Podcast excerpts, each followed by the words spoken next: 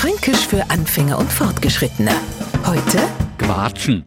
Bevor es jetzt zu Missverständnisse kommt, mit Quatschen hat es nichts zu tun. Damit kaut man am anderen ein Ohr ab. Körperlich weh, tut das aber nicht unbedingt.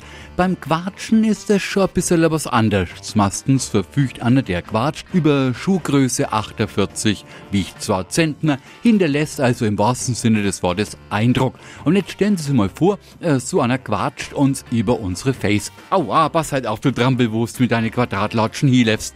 Das wird jetzt nicht unbedingt dazu bringen können, dass er in Zukunft elfengleich durch die Gegend schwebt, aber in Zukunft vielleicht davon abhalten zu quatschen, also schwerfällig und achtlos daher zu trampeln.